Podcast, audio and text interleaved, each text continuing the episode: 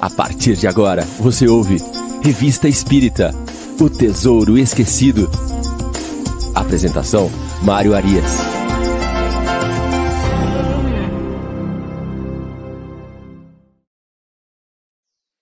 Olá, amigo ouvinte da Rádio Idefran. Estamos de volta com o programa Revista Espírita O Tesouro Esquecido. Hoje, sábado, dia 12 de junho de 2021.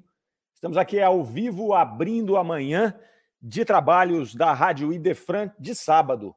Agora, às 9 horas, Revista Espírita O Tesouro Esquecido. Logo mais às 10 horas, nós temos o Livro dos Espíritos em Destaque. E às 11 horas, o Evangelho no Ar, com o nosso grande amigo Chico Cruz. É o sábado com Kardec na Idefran. Vamos até o meio-dia. Tem muita coisa para rolar aí, muito bate-papo, muito estudo de Kardec, muitas coisas interessantes aí com a participação dos nossos amigos internautas que já estão chegando. Nós temos aqui conosco a Arlete Aparecido Bialha, a nossa primeira ouvinte da Rádio Defran, Shida Rejane, que está sempre conosco lá de Postos de Caldas, a dona Irene Pimenta, nossa grande amiga, que está falando lá da Paraíba, e também temos a Zilda conosco também, quase todo sábado está com a gente, a Zilda, nossa companheira lá do Luz e Amor. Nosso programa de hoje é o programa de número 64, ah lá, chegou a Gabriela também, a Suzy Silva. Vamos chegando aí, pessoal. Vai deixando aí. Ah, Elô Ribeiro também está com a gente. Vai deixando o seu bom dia, o seu alô. Vamos comentando aqui ao longo do programa. Façam aí as suas perguntas, as suas colocações, os seus complementos. Tudo isso vai enriquecendo o nosso programa, vai dando um dinamismo e vai deixando aí o nosso sábado mais agradável. Nosso programa de hoje é o programa de número 64. Nós continuamos o nosso trabalho de análise da Revista Espírita de ordem cronológica. Estamos no mês de abril de 1859. Uh, ah, é a segunda parte. No, na semana passada, nós começamos o estudo do mês de abril com um artigo sensacional. Quem não viu o programa anterior, o programa de número 63, nós recomendamos, porque o artigo Quadro da Vida Espírita ele é muito interessante. Kardec faz uma síntese tanto da doutrina espírita quanto da vida dos espíritos no plano espiritual. É muito interessante esse artigo, um artigo capital para esse ano da Revista Espírita, para 1859, que foi um ano em que Kardec cuidou de descortinar o plano espiritual, de mostrar para nós como é constituído esse plano, é, como são os habitantes desse plano e o que eles fazem, quais as ocupações dos espíritos. Então, ele começa o mês de abril que nós trabalhamos no programa número 63, semana passada, uh, falando do quadro da vida espírita. Então, ele traça um panorama uh, de como vivem, o que fazem, quem são os habitantes desta, deste mundo espiritual, deste plano espiritual. Vale a pena, está lá na playlist. Basta você entrar lá no YouTube, no canal do Idefran, playlist, você vai encontrar todos os programas, Revista Espírita, O Tesouro Esquecido, todos estão por lá. Ah, quem está por aqui também é o Valdir, o João Carlos Duarte também está conosco ali, mandando um bom dia, saúde, paz. É isso aí, é isso aí. Paz no coração, João. Vamos que vamos. Sem mais delongas, vamos para o nosso primeiro artigo de hoje. Uh, Kardec vai falar agora das fraudes espíritas. Ele faz um pequeno artigo é, mencionando as fraudes espíritas. E é, Kardec usa a revista espírita, nós já comentamos isso lá no passado, como uma grande tribuna, uma tribuna livre, na qual ele vai dar voz a, aos leitores da revista, àqueles que participam ali ativamente da Sociedade Espírita de Paris, é, e ele vai também usar a revista para discutir, para argumentar é, algumas é, situações opositoras da doutrina espírita, sempre com o intuito de instruir, sempre com o, o intuito de mostrar a seriedade do trabalho que ele vinha fazendo. Né? Nós temos que nos posicionar quando nós estudamos aqui a revista espírita em 1859, no comecinho do ano de 59, lembrando que em 57 Kardec havia lançado o Livro dos Espíritos. Então fazia dois anos, né? justamente em abril de 57 é lançado o Livro dos Espíritos. Então fazia dois anos que Kardec tinha apresentado essa doutrina ah, para o mundo de forma organizada. Não é? Os espíritos já vinham se comunicando há mais tempo ali. Já não era uma grande novidade quando surgiu o Livro dos Espíritos. Mas ele foi o primeiro movimento organizado didático, né, com um viés científico sério a respeito desta novidade que era a comunicação. Mas é óbvio que ele enfrentou uma série de oposições, e aí Kardec vai pontualmente na revista espírita tratar dessas oposições, desses opositores, né, das, dos seus discursos e dos seus argumentos aqui. Então, ele vai dizer ali que aqueles que não admitem a realidade da comunicação é, da, da, da, dos espíritos, eles geralmente atribuem essas comunicações e essas manifestações físicas, que tinham muito naquela época, hoje já são mais raras, como fraudes. Então, eles alegam ali que, elas, que essas manifestações físicas, principalmente, eram atos é, de prestidigitadores, daqueles que é, escamoteadores, daqueles que faziam essas, essas manifestações, é, como os ilusionistas, como os, os, os, mágicos, né, os ilusionistas da época ali. Kardec vai dizer no começo do artigo que ele já refutou esse argumento lá na primeira edição da Revista Espírita, no primeiro fascículo, em janeiro de 58, nós tratamos aqui no nosso programa, quando ele falava da mediunidade do Dr. Home né, do Sr. Home. O Sr. Home foi um médium de efeitos físicos que Kardec estudou muito, trabalhou muito, investigou muito essa faculdade do Sr. Home.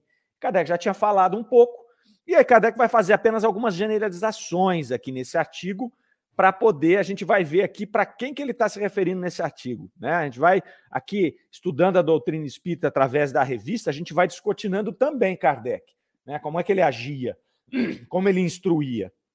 E ele vai dizer lá, pelo fato de haver charlatões né, é, que vendem drogas nas praças públicas, e também por, pelo fato de haver médicos charlatões, não quer dizer que todo mundo que vende alguma coisa na praça pública está vendendo droga, e muito menos que todo médico é, é charlatão. Então ele começa por aí. Né? Ele não exclui o aspecto da fraude em momento algum, porque Kardec investigou muito o fenômeno mediúnico, investigou muito o fenômeno das manifestações físicas. E ele era um cientista antes de tudo, ele era um pedagogo, ele era um estudioso. E ele era um homem sério, ele não ia se dispor a participar de algo que ele não tivesse certeza de que ali havia veracidade nos fatos. Ele não tinha tempo para ficar brincando, né? Era um homem é, que tinha muitos afazeres. Então ele vai dizer ali: existe sim o charlatanismo. Existe sim o engodo dentro deste processo, o que não quer dizer que tudo é, é, é, é advindo de charlatões ou de é, pessoas que queiram enganar ou divertir os demais. E aí ele começa a colocar o seguinte: para que você não seja vítima deste processo, você tem que observar alguns pontos. O primeiro ponto deles e o capital, que ele já também mencionou anteriormente num artigo que nós tratamos também, chamado Escolho dos Médiums, ou Problema dos Médiums. Ele vai dizer para nós que uma das coisas mais importantes para a gente observar na chegada de um fenômeno, quando você chega para avaliar um fenômeno, é verificar se existe algum interesse por parte daquele que está produzindo. Né?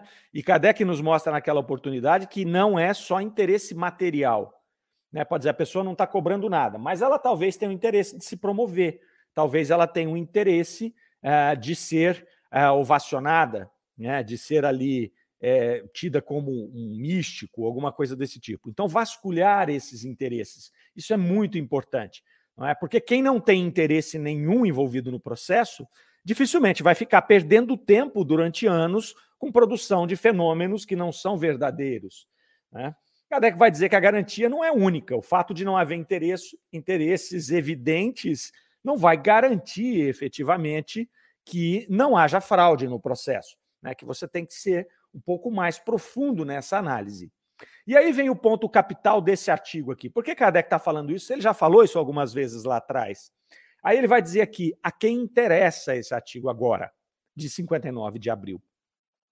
Ele vai falar que o objetivo aqui não é convencer os incrédulos. Porque esses não vão ser convencidos nem por fatos. Esse ele pode ver e ele não vai ser convencido.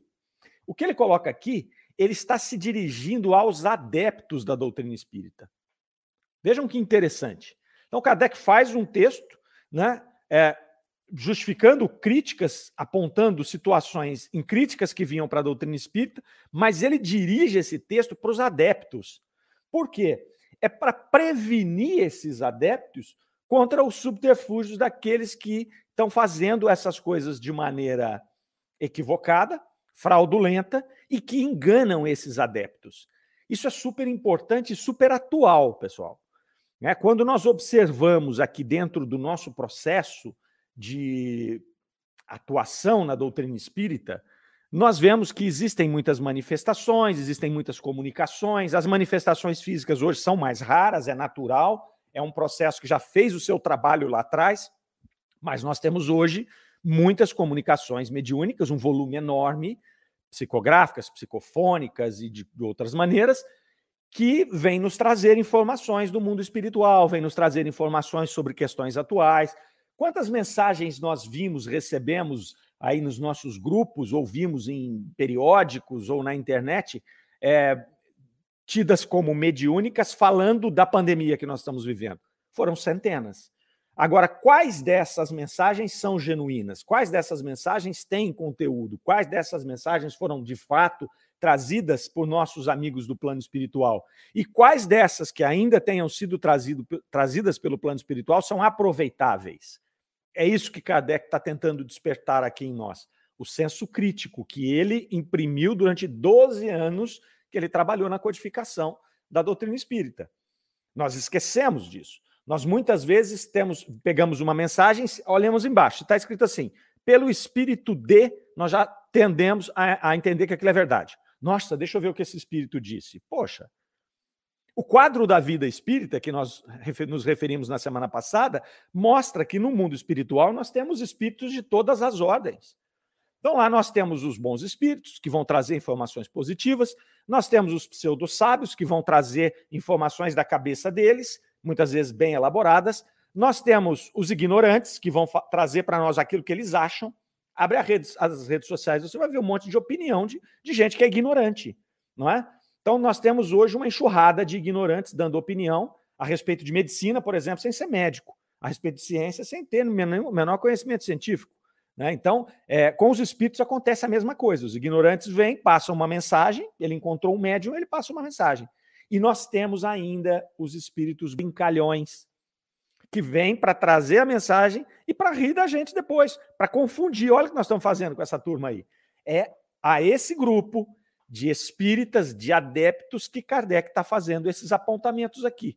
Ele está dizendo: olha, nós precisamos ter o senso crítico, nós precisamos de nos organizar para poder separar o joio do trigo. Ele havia feito o quadro da vida espírita na, no artigo anterior. Então ele vai conectando a revista. É muito legal como Kardec fazia a revista, né? Ele vai conectando, ele fala como funciona o, o, com o quadro da vida espírita, e agora ele vai dizer para nós aqui a respeito das fraudes, para que a gente, conhecendo o quadro e conhecendo as artimanhas das fraudes, não é, é, nos, de, nos deixemos aqui é, nos envolver por questões fraudulentas, sejam de médiums que estão fazendo é, simulações de comunicações ou de espíritos que estão passando, por diversas razões, essas que a gente já mencionou, uh, mensagens para confundir ou mensagens que são fruto da cabeça deles, do, da limitação de inteligência é, e de conhecimento desses que estão trazendo a mensagem. É, vamos ver o que a turma está falando aqui. Opa, olha lá. Ó. O Valdir chegou por aí também o João Carlos, nós já falamos, a Darlene, Darlene Caires, ela dando um bom dia para todo mundo. A Miriam Farias está sempre com a gente aqui lá de Balneário Rincão. Grande abraço. Miriam Chile fazendo um comentário aqui. Estou acompanhando todos os estudos e compartilhando. É, façam isso, pessoal. Compartilhem, né? Compartilhem os estudos aí que a gente está fazendo, porque é, a revista Espírita é pouco estudada. E aqui nós temos a doutrina espírita na íntegra. E muito legal que a gente percebe a construção da doutrina, né? Como Kardec construiu. Então, se vocês puderem aí compartilhar, a gente vai, vai ampliando esse grupo de pessoas tão, tão bacanas que estão aqui com a gente aí todos os sábados. A Inês Cirilo também está conosco. A Maria Elizabeth Tercal, lá de Batatais, bem-vinda também, Maria. Fátima Santos, de Piracicaba, né? Então, bastante gente aqui falando conosco. A Shirley está lá dizendo que tem espíritos realmente tomam o nome de outros espíritos para convencerem. Perfeitamente, acontece isso aí toda hora. Né? A Suzy Silva está nos colocando ali, ó, dificuldade de entendimento e discernimento para quem está iniciando os estudos é real. Tipo eu, uso de precaução, mas é difícil. Ela está falando lá de Curitiba. Ah, Suzy, veja só. O melhor antídoto para isso, pra, sobretudo para quem está iniciando, é iniciar corretamente, é iniciar por Kardec. É fazer o que você está fazendo. Né? Vamos estudar a revista espírita, vamos estudar o livro dos espíritos, vamos estudar o livro dos médiums, dentro da sequência. Né? Depois você vai estudar o evangelho, mas estudar Kardec é você ter esses antídotos, ter esta condição de compreender a doutrina, compreender os seus efeitos morais, compreender as suas causas, a natureza, compreender o que é o plano espiritual. Né? Kardec, vamos dizer, não é o único que nos traz essas informações, mas ele é o começo, ele é a base. A partir do momento que nós construímos a nossa base doutrinária em Kardec, você vai saber depois o que é que cabe e o que é que não cabe nessa estrutura. Então você vai ver uma comunicação mediúnica, você vai chegar e dizer, poxa, isso aqui não cabe na, na base de Kardec. Então você deixa ela de lado, até que você tenha mais informações, entendeu? É, é fundamental, a gente insiste muito nisso, que todo espírita, todo aspirante a espírita, eu faz trinta e tantos anos que eu estou na doutrina espírita, eu não deixo de estudar Kardec um dia. E todo dia que eu abro o Kardec, eu descubro uma coisa nova, uma coisa que eu não tinha pensado, uma coisa que eu não tinha entendido. Então, estudar Kardec é fundamental. Não é? Você aí de Curitiba, terra do Cosme Márcio, maior conhecedor de Kardec do mundo, idealizador do IDEAC e do Kardecpedia, Kardec Play, Kardec Books, um grande amigo nosso, Cosme Márcio, aí de Curitiba. Sérgio Maurício está falando com a gente lá de São Paulo. Tem gente aí do Brasil inteiro, na Rádio Defran também tem muita gente ouvindo a gente, tem gente de fora do Brasil. Um grande abraço a todo mundo aí que está pela rádio também, que não está aqui é, tendo condição de fazer os seus comentários. Bom, mas Kardec vai então aqui dando continuidade nisso. É, ele vai falar aqui agora um pouco dos fenômenos físicos que ele acompanhava lá e que eram comuns naquela época. Uh, uma das manifestações que haviam ali que eram é, muito, muito comuns era, o, eram os toques que se davam nas mesas, nas madeiras, né? Então, muitas vezes a, a pessoa estava ali, estava aquele grupo sentado em volta da mesa e a mesa começava a estalar, dar toques. E ele vem falar que esse, esse tipo de manifestação é uma manifestação fácil de fraudar. Kardec investigou muito isso. Antes de Kardec aceitar o fenômeno, ele investigou muito para saber como é que as pessoas faziam aquilo, porque ele não acreditava inicialmente que eram inteligências externas produzindo o fenômeno. Ele trabalhava ali num teatro como contador, onde as pessoas faziam, é, é, faziam espetáculos de ilusionismo. Quem não viu o filme Allan Kardec, vale a pena ver, porque você vai ver que ele trabalhava ali né, e ele via os truques todo dia. Né, pessoas levitando, então ele sabia que tinha cordas, que tinha fundos falsos, então ele investigava isso. Então ele vem falar que nesse tipo de manifestação, por exemplo, é muito comum um, um, um, enganador ali hábil, ele com as mãos na mesa, ele juntava os polegares e ele estalava as unhas, fazendo como se fosse um fenômeno que a madeira tivesse estalando por dentro. E aí Kardec ainda dá uma orientação, é muito fácil. Quando você chegar na reunião mediúnica, peça para as pessoas não encostarem as mãos umas nas outras, para que você evite esse tipo de fraude. E ele não tinha nenhum problema em fazer isso. Ele chegava num lugar e falou: oh, dá para você separar um pouquinho sua mão? Né? Aí é pronto. Se era aquele tipo de, de, de, de, de atimanha que o indivíduo usava, ele já caía do cavalo ali na hora. Né? Então Kardec não, não, não se deixava levar por qualquer coisa. Mas aí ele vai mostrar para nós ali é que, na verdade, mais importante do que você observar se o fenômeno que está acontecendo ali está sendo realizado por alguém, é mais seguro e mais importante você observar o que está acontecendo com a mensagem. Né? Aí é que é importante. Porque ele vai falar aqui que as pessoas, depois, no caso da, da psicofonia e da psicografia, é, nós tivemos ali, Kardec já nos explicou também anteriormente a respeito dessas variantes de médiums. Então, nós temos médiums psicográficos, psicofônicos, né? o psicofônico que fala, o psicográfico que escreve. Dentro dessas categorias, nós temos os mecânicos e os intuitivos. Mecânico é aquele que escreve sem ter consciência do que está escrevendo. Então, ele pode estar até conversando outra coisa aqui e escrevendo uma mensagem de um espírito. E os conscientes ou os intuitivos são aqueles que o espírito transfere o seu pensamento para médium e o médium reproduz. Então, Kardec vai dizer aqui que, em um primeiro momento, você pode imaginar que o médium mecânico é mais seguro do que o médium intuitivo. Né? Mas Kardec diz: olha, não é esse o problema. Nós temos médiums intuitivos tão bons ou melhores do que médiums mecânicos. E também a mediunidade mecânica ela é passível de ser fraudada. Então Kardec não amaciava com nada. Ele não ficava pintando de cor de rosa as coisas. Ele dizia: não, existem médiums mecânicos que aprendem a fazer isso. Eles aprendem a escrever sem olhar, eles aprendem a movimentar aquela cesta com a biqueira que eles escreviam antes. Ele falou: isso tudo acontece. Né? Assim como tem médiums intuitivos que tiram as coisas da cabeça deles e que produzem as coisas consciente ou inconscientemente. Por isso que aí Kardec vai demonstrar aqui, para esses adeptos da doutrina espírita, que é a quem ele está se referindo nesse texto, que nós temos que observar, primeiramente, o interesse, né? para nós não perdermos o nosso tempo. Você chega numa reunião que há algum interesse financeiro, algum interesse publicitário, né, por parte daquele grupo ou por parte daquele médium, afaste-se. Não tem sentido você ficar perdendo seu tempo ali. Tem coisas melhores para fazer do que ficar indo em reuniões onde você já percebeu que não tem a lisura no processo ali. Ok, mas esse é o primeiro ponto, o desinteresse. O segundo ponto é observar a mensagem. O que está sendo, o que está acontecendo ali? Né? É só um entretenimento? É, é coisa fútil? É, também não perca seu tempo. Né? Trouxe mensagens que merecem ser avaliadas? Sim. Bom, então vamos avaliá-las. Seja de quem for. Essa é a grande orientação que Kardec dá aqui.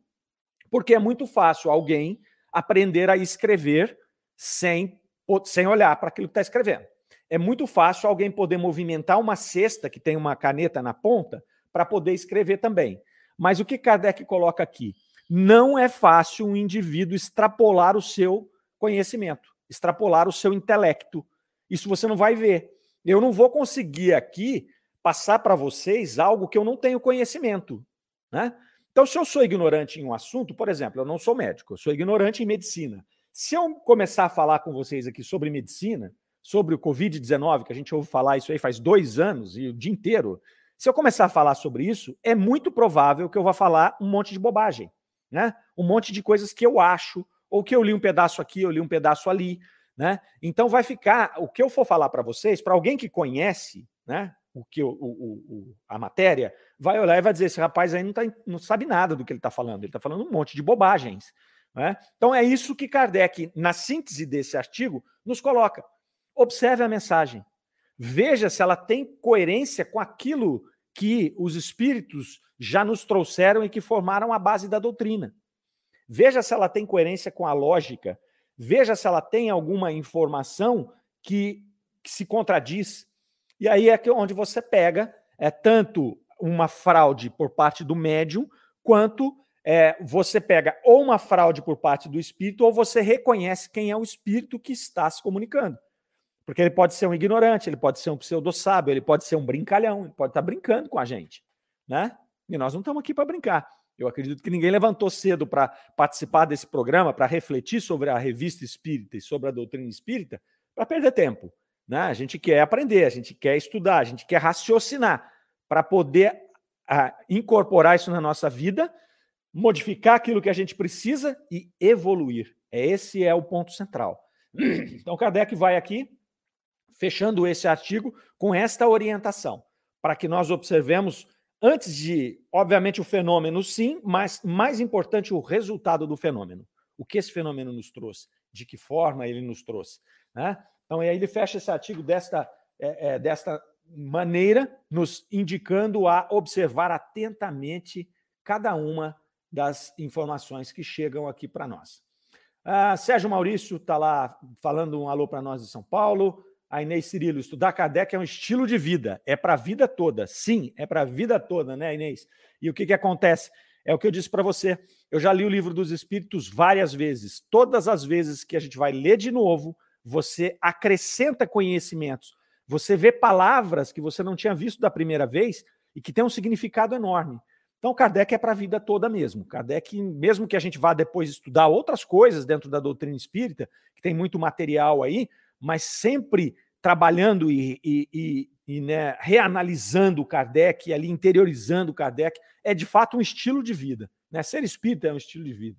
Estudar Kardec é sensacional, a Gisele, nossa amiga lá do Luz e Amor também, a Suelina Aline lá, ó, bom dia, mediunidade intuitiva, todos somos, em um nível maior ou menor, perfeitamente. Kardec faz uma separação aqui dentro da revista e dentro do livro dos médiums, dizendo que quando ele se referisse a médium, ele estava se referindo a médiums ostensivos, né? posto que todos somos médiums, porque todos, em maior ou menor grau, como nos disse a Sueli, temos contato com a espiritualidade, ainda que seja só com o nosso anjo guardião.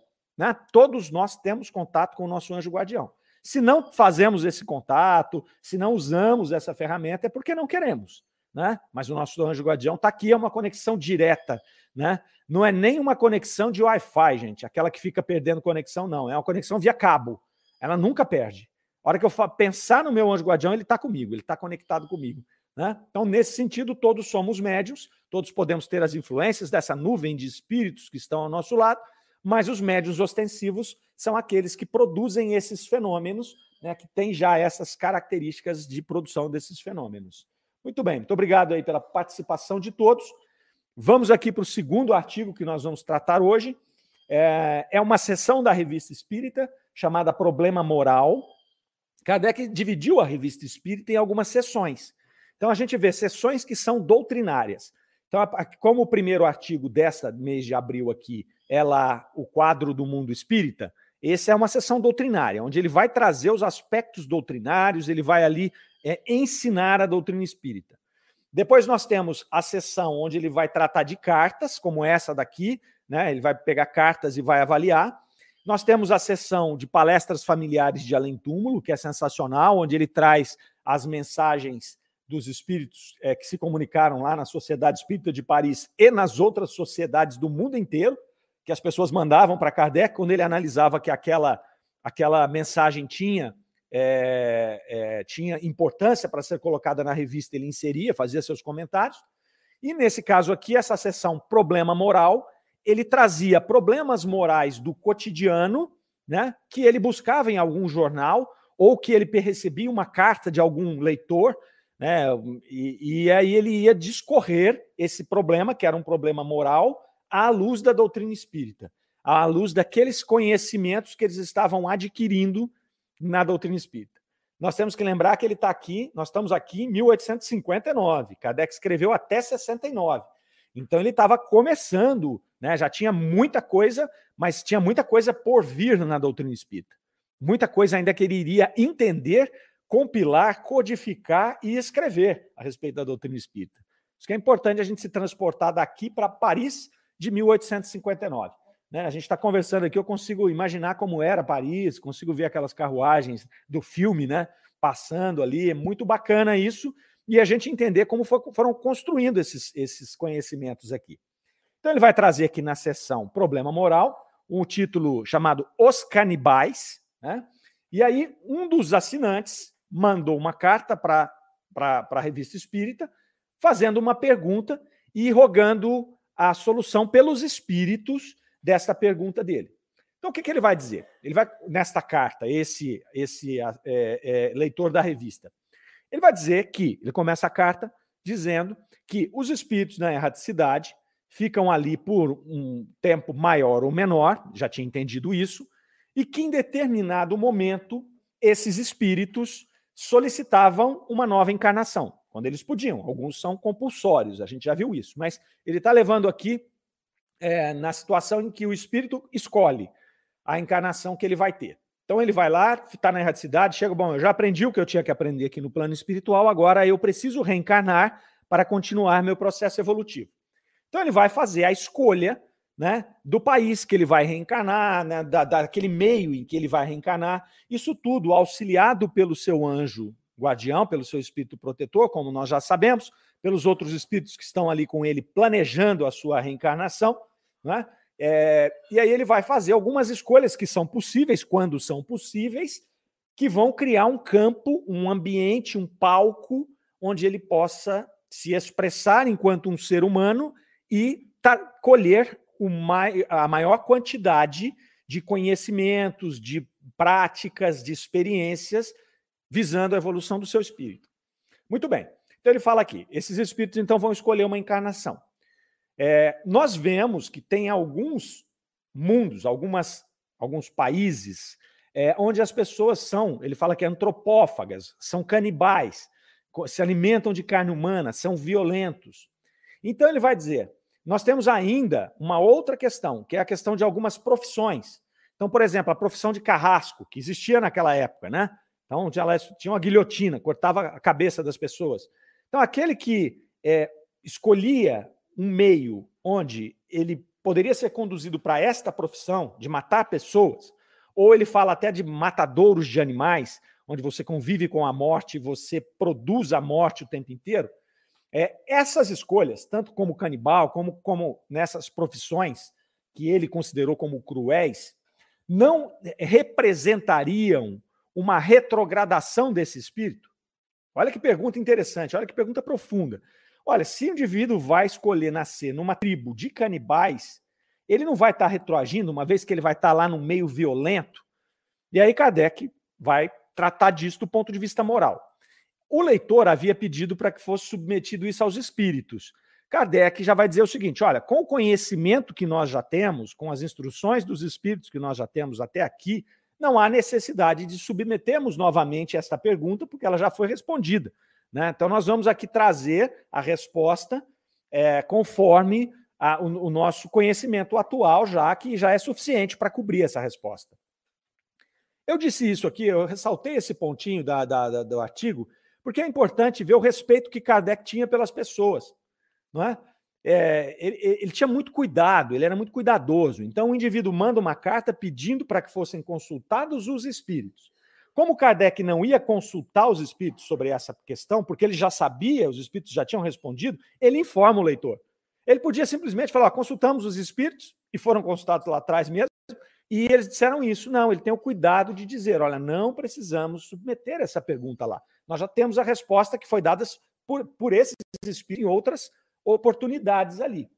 E aí ele vai dizer que essa escolha, de fato, ela se dá muitas vezes quando o espírito tem condição, e quanto mais evoluídos estamos, mais condição de escolha nós temos da nossa, da nossa forma de reencarnação, mas que nós não podemos nos esquecer de que dentro desse quadro da vida espírita que ele pintou, nós temos uma enormidade de espíritos ainda no início do seu processo evolutivo.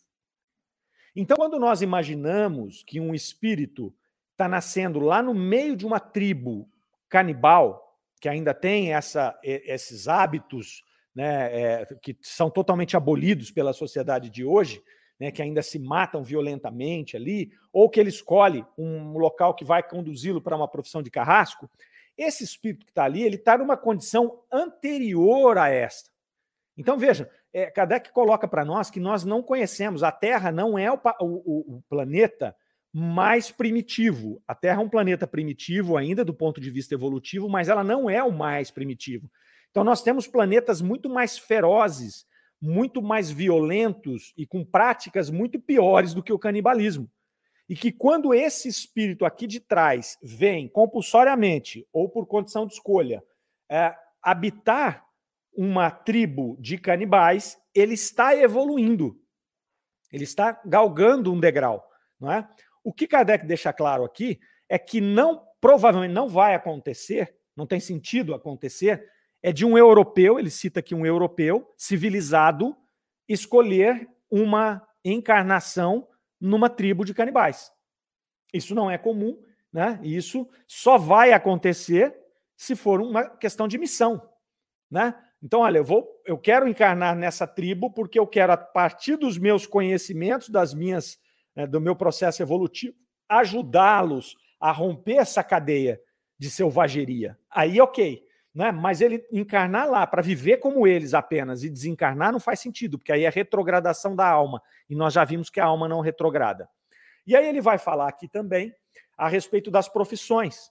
Da mesma maneira, sempre vai haver espíritos inferiores que, ocupando essas profissões, ainda estarão evoluindo.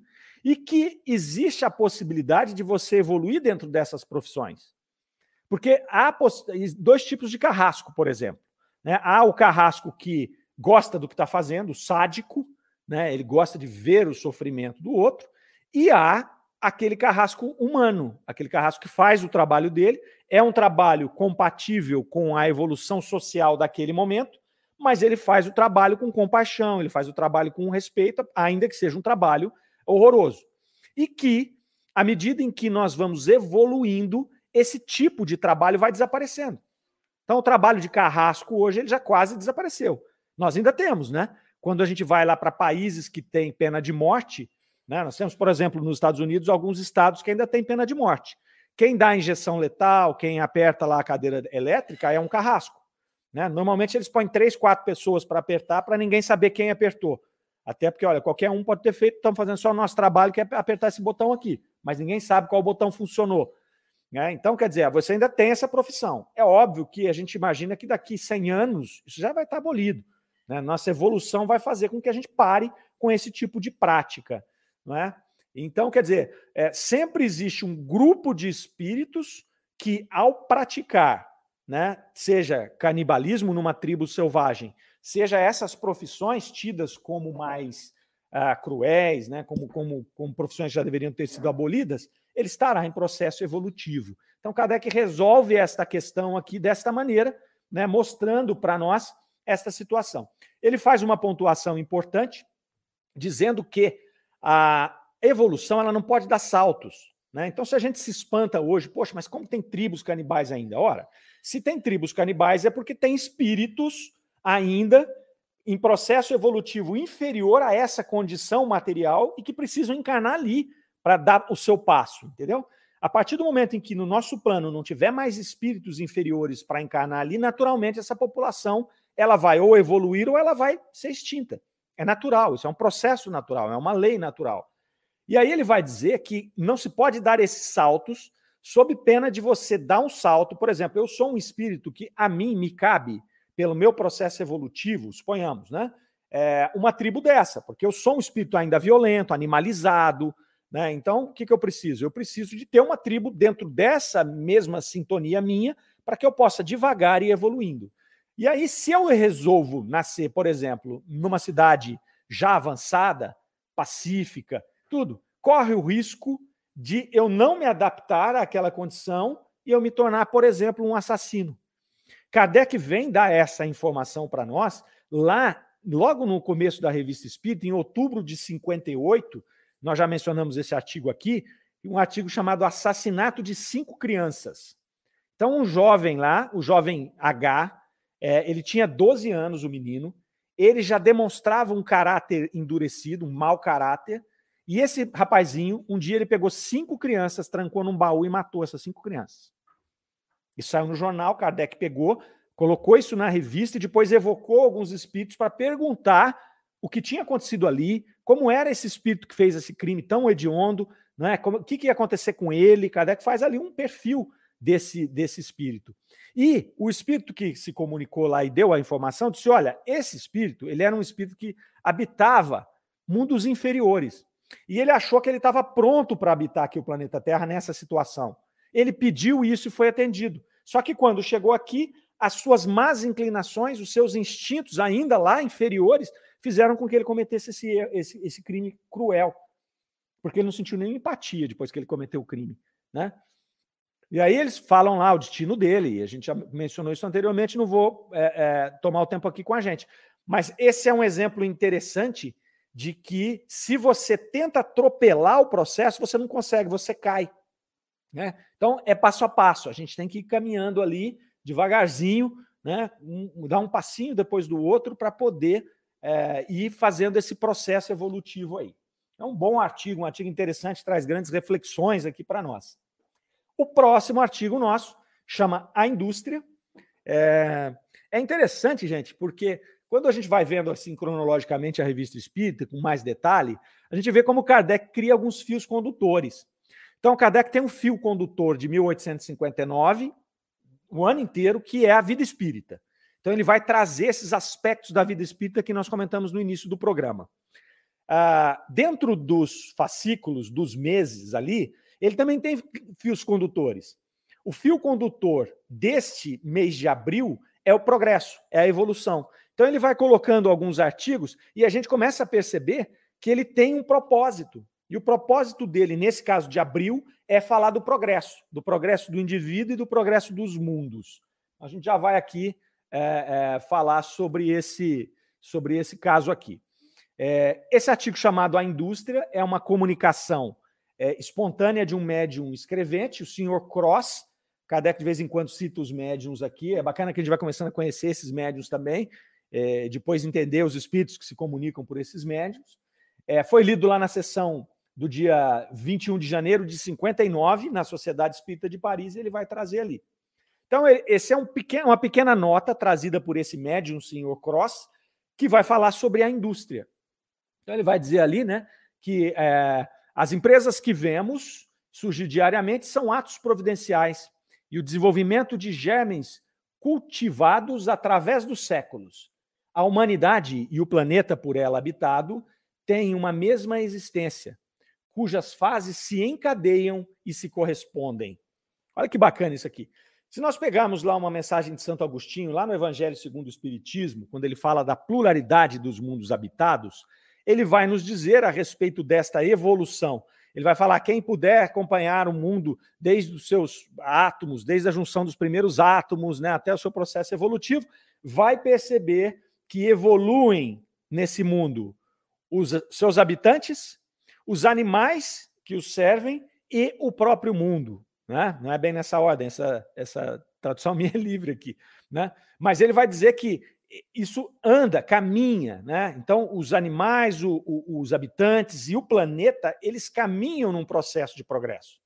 Então, a própria Terra, o próprio planeta Terra, ele vai evoluindo. Então, a gente já comentou também isso aí no passado, que o que, que acontece? Quando nós temos um planeta, nós olhamos o planeta Terra primitivo, lá no começo, na época dos dinossauros, a gente vê grandes terremotos, vulcões, tempestades torrenciais que queimavam tudo que, e que duravam né, meses. Aquele planeta violento, aquele planeta duro. E os habitantes, né, vamos pensar os dinossauros, aqueles seres né, violentos também se estraçalhando, né, aquela coisa brutal. E aí vem a evolução. Hoje a gente vê um planeta que quase a gente não vê terremoto, não vê maremoto, não vê vulcão. É um planeta muito mais pacífico que aquele. Né? E nós, os habitantes e os animais que aqui estão, também somos mais pacíficos. E aí, você, analisando o que acontece conosco, se você extrapola para outros mundos, vamos imaginar um mundo mais evoluído que a Terra, um mundo feliz, como ele é. Né? E nós vamos ver aqui, na semana que vem, nós vamos ver uma manifestação de um espírito que mora nesse mundo que faz uma descrição do mundo desse. Então não percam também o programa da semana que vem. Bom, aí continua aqui o espírito, ó. Logo que se acalmam as grandes convulsões da natureza e que passa a febre que propelia as guerras de extermínio, brilha a filosofia, desaparece a escravidão e florescem as ciências e as artes. Né? Olha que legal. Em 1859, o Espírito trouxe essa informação, falando desta evolução, né, nessa mensagem aqui singela, mas muito profunda. Né, e ele está falando da indústria, que era um instrumento que chegava para revolucionar o planeta Terra. Né, é, com todos os problemas que ela trouxe, mas ela criou, deu um salto gigante aqui. Então ele vai dizer assim que se acalmam as convulsões da natureza, que nós falamos também, né, dos vulcões, né, acalmou ali, né, entra o ser humano ainda selvagem, fazendo guerra, ele também evolui, se acalma, e aí começa as artes, a beleza, a, a, a confraternização, você entender que não adianta a gente estar tá aqui bem acomodado numa casa, se alimentando enquanto tem pessoas lá na África sofrendo, então a gente já começa a se preocupar com isso, até chegar num ponto em que a gente vai buscar um melhor equilíbrio social. Né? Então o planeta se acalma, o ser humano se acalma. É isso, senhores, é a doutrina espírita. Isso aqui é por isso que a, a, nossa colega ali falou que é um estilo de vida. É isso, é pensar. É pensar na gente como espírito, é pensar no ser humano como um todo, é pensar no planeta como um processo evolutivo. Isso é ser espírita. Né? É nos enxergar além do que nós somos. E aí, quando eu vejo uma pessoa lá na África e sinto que ela está sofrendo, eu posso não poder fazer nada, mas eu me compadeço por ela. Eu faço, no mínimo, uma prece, uma vibração para esse espírito para que ele aproveite essa oportunidade. Não é? E eu sei que algum dia, em algum momento, nós estaremos juntos, né, num plano melhor, numa situação mais é, equiparada, né, seja materialmente ou espiritualmente. Então, isso aqui é maravilhoso na doutrina espírita. Ele segue aqui dizendo a respeito da indústria ainda, que ela é filha da ciência e do trabalho e que ela é muito útil, né? É, se não fosse a indústria, nós não teríamos hoje 7 bilhões de habitantes no planeta Terra. Né? Nós não teríamos condição de alimentar esses 7 bilhões, de vestir esses 7 bilhões, de transportar esses 7 bilhões de pessoas. Né? E aí a gente fala, poxa, mas ah, tá, mas ainda tem miséria? Tem, mas nós já estamos evoluindo. Se nós compararmos a nossa vida hoje, né, o volume de pessoas miseráveis que nós temos, perto do volume de pessoas que nós temos no planeta, e voltar lá na Idade Média, nós evoluímos muito, mas muito, muito, muito, muito. Muito. Então é só você olhar a estatística. A gente não pode ficar preso na notícia, porque a notícia só veicula notícia ruim. Se nós pegarmos a notícia e levarmos para as estatísticas e levarmos lá para trás e olhar como era lá na Idade Média, nós vamos ver que, poxa, nós estamos muito à frente. Né? Então, esse é o raciocínio que a gente tem que fazer quando a gente está absorvendo aqui esses, esses conhecimentos da doutrina espírita. Aí Kardec faz uma observação ao final deste artigo aqui, dessa notinha, né, falando ali que esse aqui é um exemplo da iniciação do médium. Ele citou esse médium porque ele era um médium iniciante. E aí Kardec vai falar da capacidade desse médium de trazer essas mensagens com tamanha profundidade que eram compatíveis com tudo aquilo que outros espíritos já tinham dito e diriam posteriormente, né? Lembrando, o Evangelho segundo o Espiritismo é lá de 64, aqui nós estamos em 59 ainda. Esse espírito falou uma coisa aqui que Santo Agostinho vai corroborar lá na frente, nessa, naquela mensagem maravilhosa que nós temos lá da pluralidade dos mundos. Ele vai dizer aqui que ele escreveu ela de uma vez só, que pegou ali, sentou e pum, já escreveu isso aqui, e que a profundidade dela é, requer um conhecimento, requer uma preparação para você escrever isso aqui. Porque às vezes não é o tamanho, né? Às vezes você lê lá 10 páginas e ela não te diz absolutamente nada. Aqui nós lemos três parágrafos e ele tem muita informação interessante aqui. E aí Kardec fala que vai se propor a estudar esse desenvolvimento desse médium, porque ele tem muita coisa para trazer de interessante quando diz a, a, respeito a esse desenvolvimento rápido, porque ele se desenvolveu rapidamente, esta aptidão que ele tem para coisas mais profundas. Então, Kardec estava fazendo um estudo né, dentro deste processo aqui, que iria depois ser lançado lá no livro dos médiuns ali. Então ele fecha esse artigo aqui falando a respeito desse estudo que ele vai fazer para esses médiuns aqui. Bom, a Tati chegou com a gente aqui, Tati lá do Luz e Amor, e a Sueli está dando uma, uma, fazendo um comentário aqui, ó, quando o espírito não está pronto no processo evolutivo, como no caso desse menino que Kardec publicou, ele poderia ter nascido com uma psicopatia, e aí teria do ponto de vista espiritual algum atenuante por ele não ter pleno gozo das faculdades mentais. É, poderia. Tudo pode, né? Poderia sim. Poderia, se ele tivesse tido algum problema é, é, é, de ordem psiquiátrica, isso poderia ter sido um atenuante, né?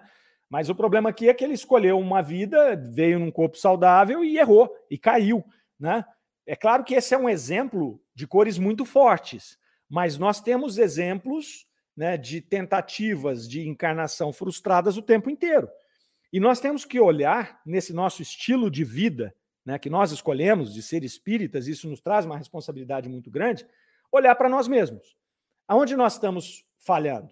Né? Será que nós, no nosso planejamento espiritual, nós projetamos uma coisa, uma velocidade, subir um degrau ou dois e nós estamos estacionados? Né? Nós não precisamos matar ninguém para falir.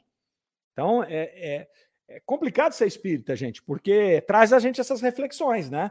É maravilhoso, mas tem isso aí, não dá para escapar. Então a gente tem que fazer o quê? Vamos olhar para nós mesmos, olhar as nossas boas e más inclinações, as nossas tendências, as nossas vocações, para entender se nós não estamos deixando de lado alguma coisa que a gente precisa desenvolver agora.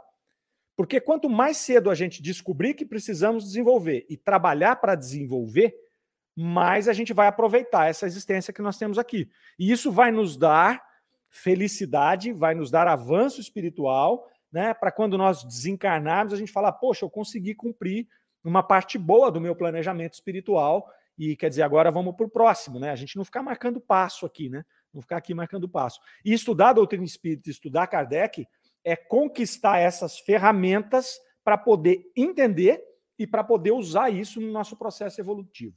Né? A Sheila Rejane está dizendo lá que Jesus já tinha dito há, muita morada, muitas moradas na casa de meu pai. Exatamente, e a partir daí que esse capítulo é colocado lá na, na, na, no Evangelho segundo o Espiritismo. A Dalene está dizendo que gostou da minha fala, devemos olhar as estatísticas, não as notícias. Muito boa dica. Para sofrermos menos. Olha só, Dalene, isso é tão importante, porque eu vou te dizer aqui, vou dar um exemplo prático meu aqui. Começou essa pandemia, essa questão de polarização política, e aí no processo lá em março do ano passado, eu gosto, sempre gostei muito de ver notícias, e eu ficava assistindo notícias o tempo inteiro. Chegava em casa, pá, punha notícia. No fim, eu fiquei doente, eu comecei a ficar doente, eu adoeci psicologicamente.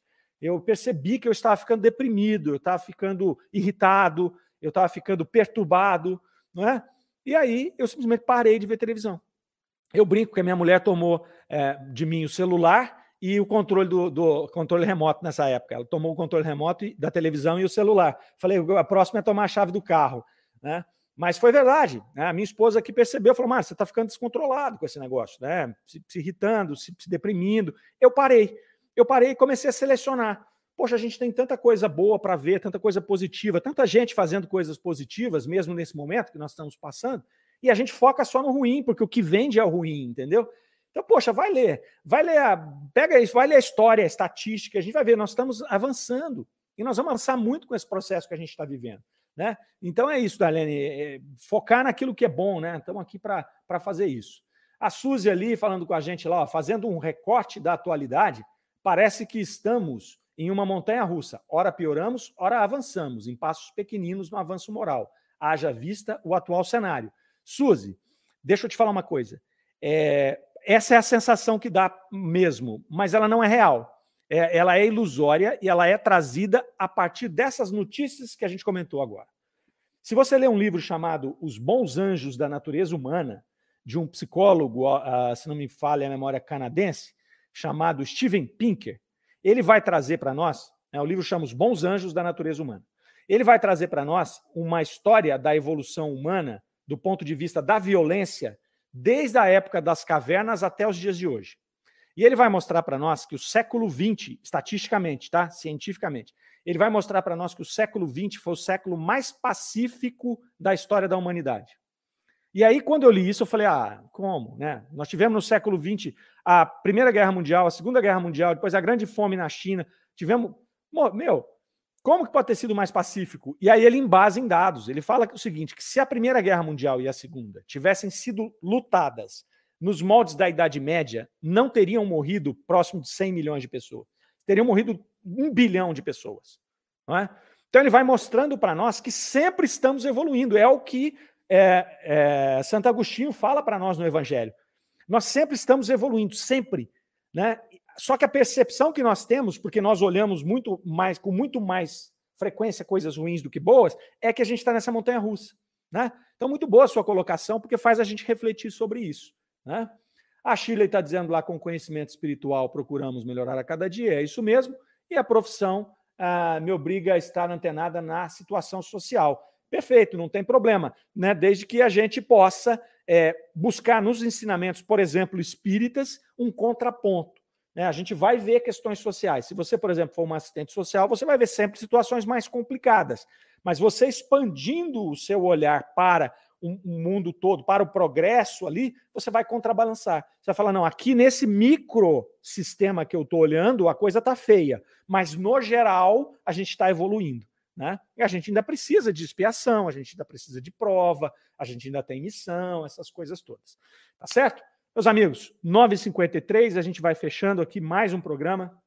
É uma grande alegria ter aqui a, a, a companhia de vocês. É, nós esperamos que vocês estejam conosco no sábado que vem. E vamos fechando por aqui. Um bom final de semana a todos vocês, uma semana iluminada. Rádio Defran é o amor no ar. Até semana que vem. Tchau. Você ouviu Revista Espírita O Tesouro Esquecido.